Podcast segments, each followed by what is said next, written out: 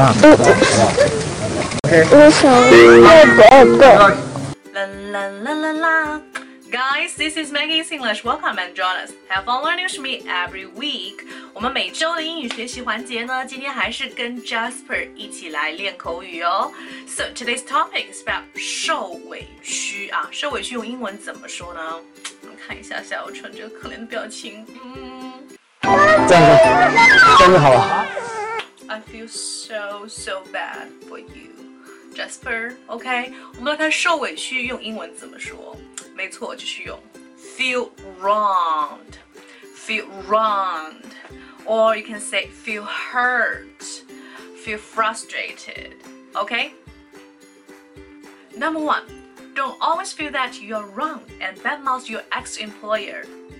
Badmouth 就是说说坏话 ，OK，不要总是觉得你受冤枉了。Don't always feel that you are wrong. Be wronged. OK. Number two.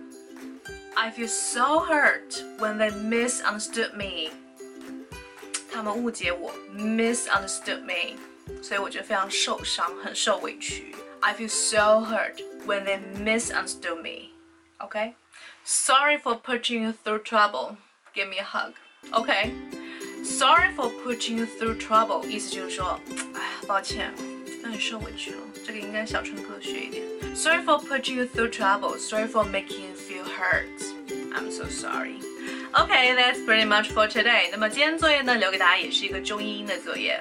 那么是小小春他会说的一句话啊，爸爸不在我身边，还去陪小泡芙放风筝，我好委屈。这句话用英文怎么说呢 ？Okay, just let me know and you can contact me by my WeChat. 我的微信是三三幺五幺五八幺零，欢迎大家加入我们的口语学群，跟我们一起玩正确口语，让更多的 English lovers speak out.